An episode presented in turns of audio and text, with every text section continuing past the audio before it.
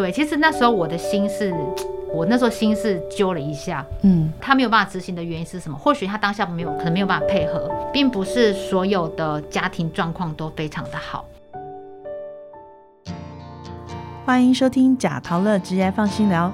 假陶乐职业放心聊是由劳动部假陶乐学习主题馆所提供的 Podcast 平台，在这里我们将会邀请职业咨询师一起来聊聊职业日常、职场困扰，也会邀请各行各业的职人们分享属于他们的职业故事。希望透过节目的陪伴，打造你的 GI 地图，让我们成为你的职业 GPS。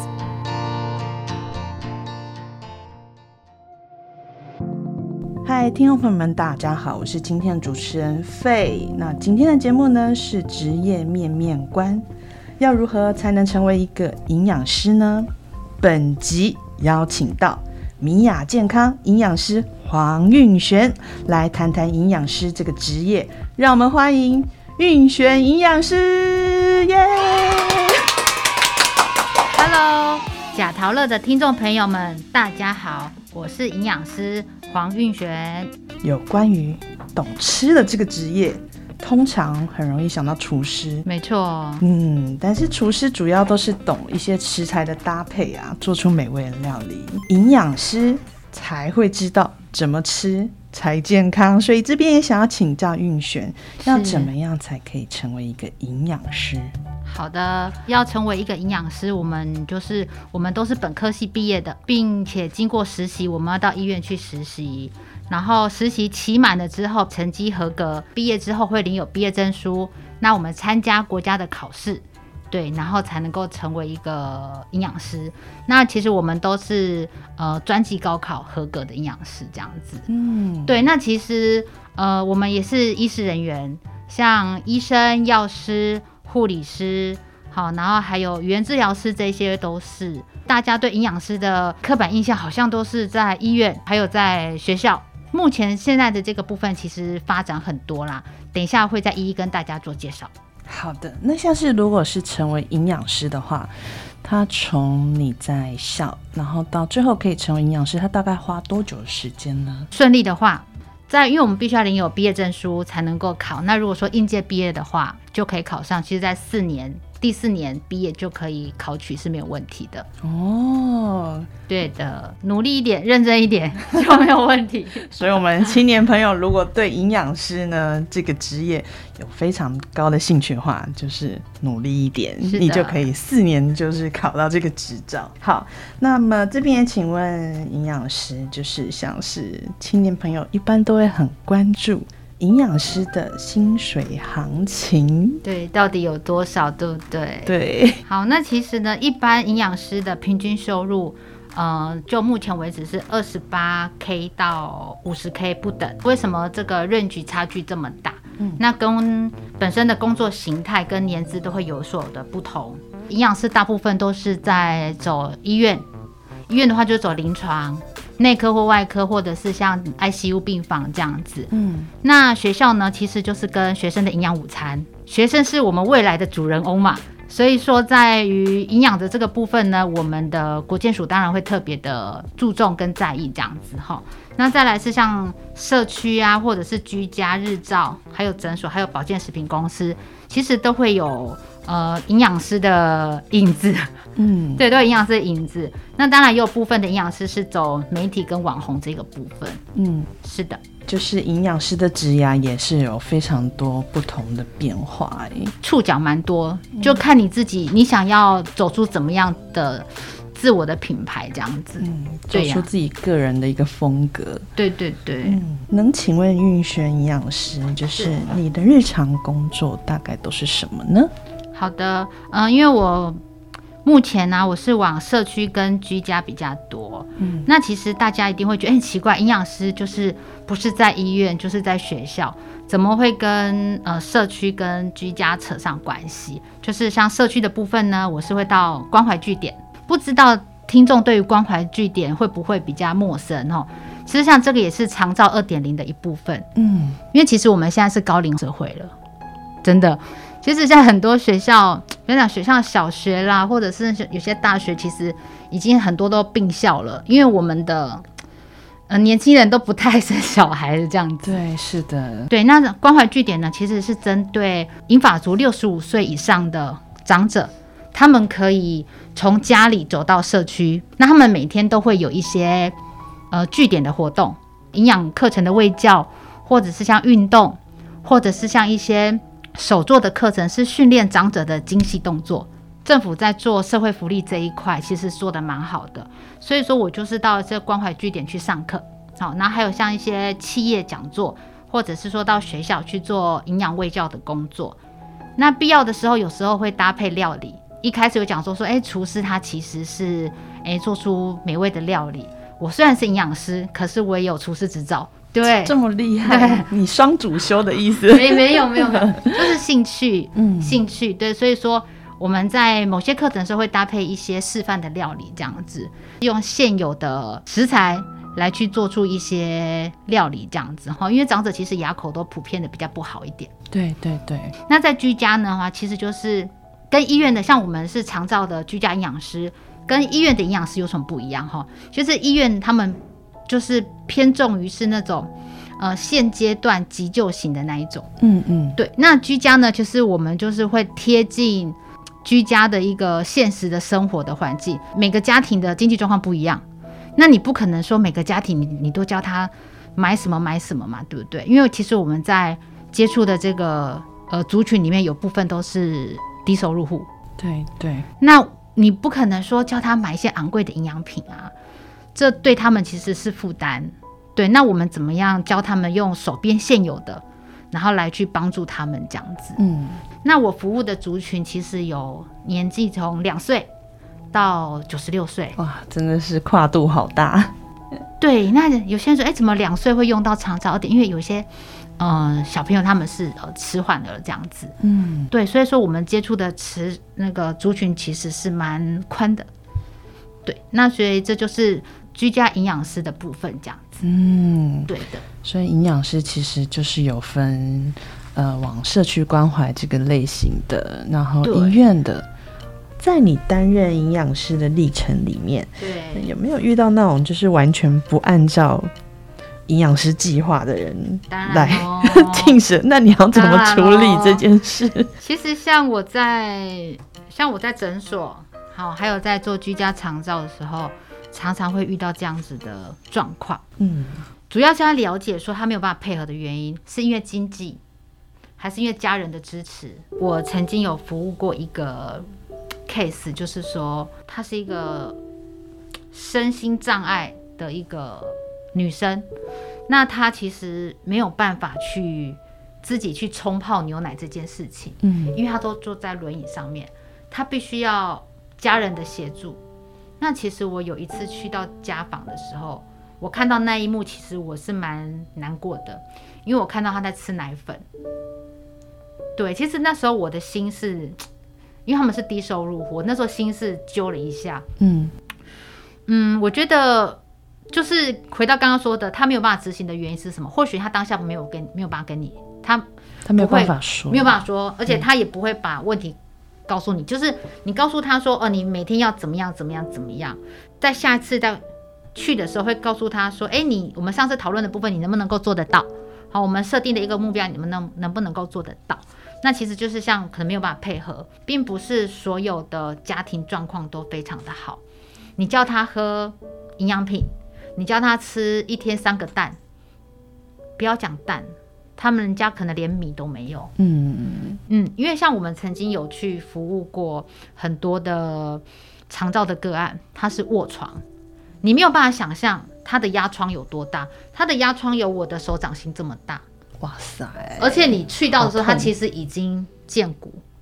我曾经跟我的一个很好的同事，我们去做家访。我们一进去到家里的时候，哎，怎么有一种东西臭掉的味道？嗯，可那时候因为是夏天，我们本来以为说啊，可能是有水果坏掉什么。结果我跟着他走到房间去，把阿妈奶奶翻起来，他的那个压疮有这么大，而且有果蝇。他的伤口已经在长蛆了，天啊，真的是。对，那那一次我非常的感谢我的同事，让我看到这一幕。对，那其实就像我刚刚讲的，是什么原因他没有办法执行？经济的考量，或是家人的支持。那如果说真的没有办法，我们会去了解原因是什么，找到一个彼此平衡的点。比方说，好，你没有办法每天吃蛋，那你两天吃一次可不可以？如果你真的希望妈妈的伤口赶快好起来，那你就必须要照我的建议来去做。你没有办法天天喝牛奶，你没有办法天天吃蛋，你没有办法补充蛋白质，帮助伤口愈合。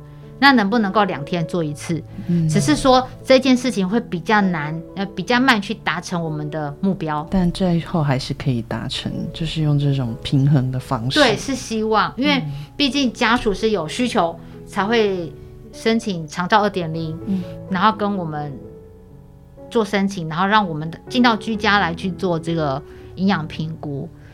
对，那其实也有那种嗯配合度很高的啊，其实两个礼拜那个伤口的肉全部长起来的。嗯，对的。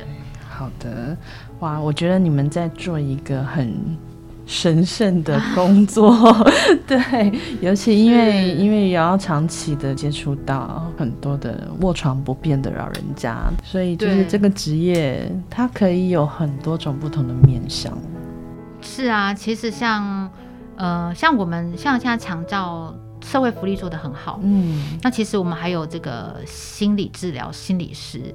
其实我跟我的同事也常常说，其实我们也需要心理师，就是要多方的一个技能的辅助。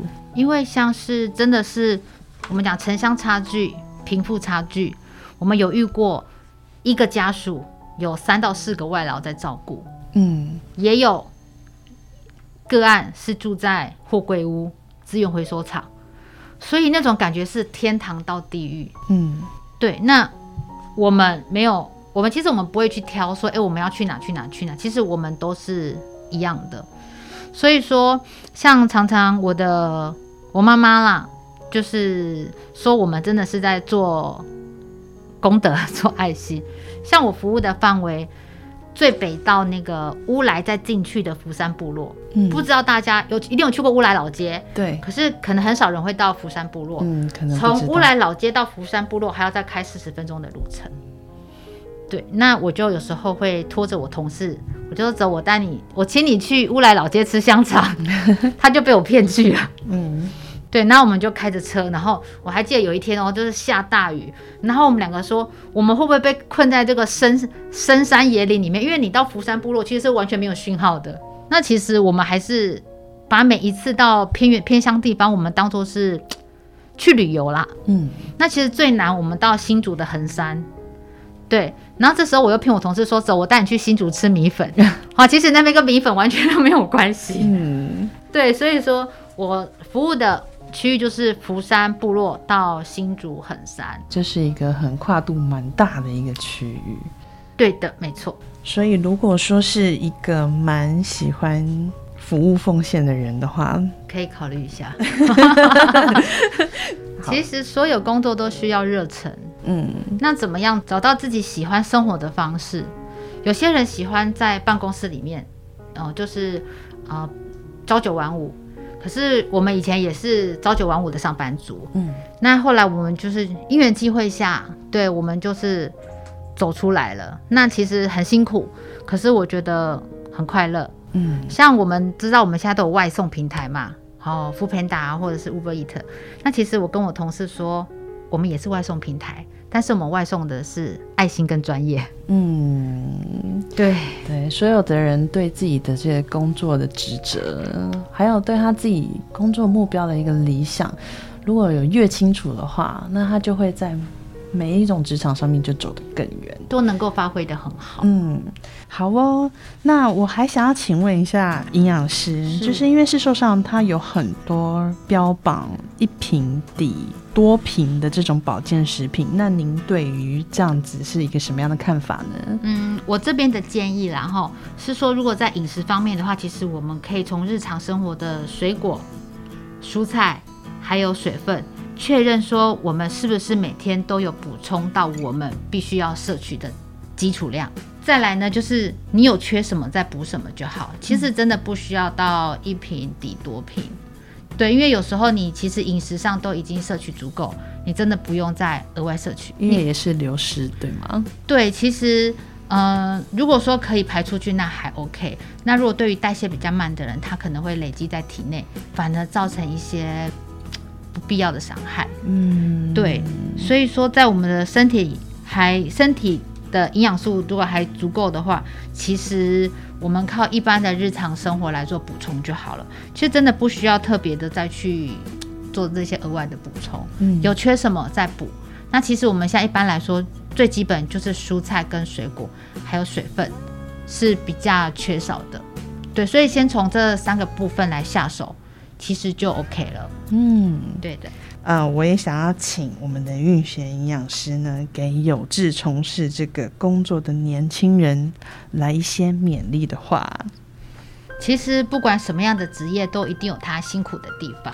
呃，就算在家里也是会有很辛苦，家庭主妇也是很辛苦。所以其实呢，就是坚持当时所努力的方向，然后择你所爱，爱你所选，相信在未来就能够创造更好的自己，朝着自己的目标走。另外，也要适时的让自己好好的休息。放松一下哦。嗯，谢谢运选营养师今天的分享。这边收听我们 podcast 的听众呢有福了。那即日起到十一月二十九日止，只要你在 Apple Podcast 的节目评论栏里面点赞五颗星的好评跟留言，我的 GI GPS，那我们在十一月三十号就会抽出三个幸运的听众，获得价值六百六十元的三鲜多轻卡黑可可。后续呢，我们会在 FB 的粉丝专业中呢公布这个得奖的讯息。那希望大家都可以抽到上班族的神器哦，三千多补充包。那没有 Apple Podcasts 的听众也不要气馁，FB 的粉丝专业一样帮大家准备了 Seven Eleven 的百元礼券。那欢迎大家在 Podcasts 的节目内容栏里面呢，直接点击超链接，把好礼抽起来。那我们这边感谢运璇营养师，谢谢。那请运璇营养师跟我们听众说声再见。贾陶乐的听众朋友，大家好，谢谢大家今天收听我们这一段的节目。那有机会呢，我们大家再见喽，拜拜，拜拜。本集的抽奖活动相关资讯，请见节目资讯栏。你知道？初入职场，面对同事、主管及客户，都各有要注意的细节吗？怎么样的沟通可以减少误差？职场中最重要的是什么？下一集将安排五个职场中常见的沟通问题，带你了解遇到状况的时候，你可以使用的沟通术。另外，贾陶的学习主题馆在每个月的第二、第四周的星期二中午十二点十分。在脸书粉丝团推出了直播节目《直癌午餐会》，给你最多元的直癌议题及观点。欢迎大家关注贾陶乐脸书粉丝团。如果您喜欢今天的节目，记得订阅贾陶乐直癌放心聊。也欢迎您在节目的下方留言，或到贾陶乐脸书粉丝团与我们分享你的直癌大小问题，也可以谈谈您的收听感想，并 #hashtag 贾陶乐。让更多人一起来关注吉牙，谢谢今天的收听，贾桃的吉牙放心聊，我们下次见喽，拜拜。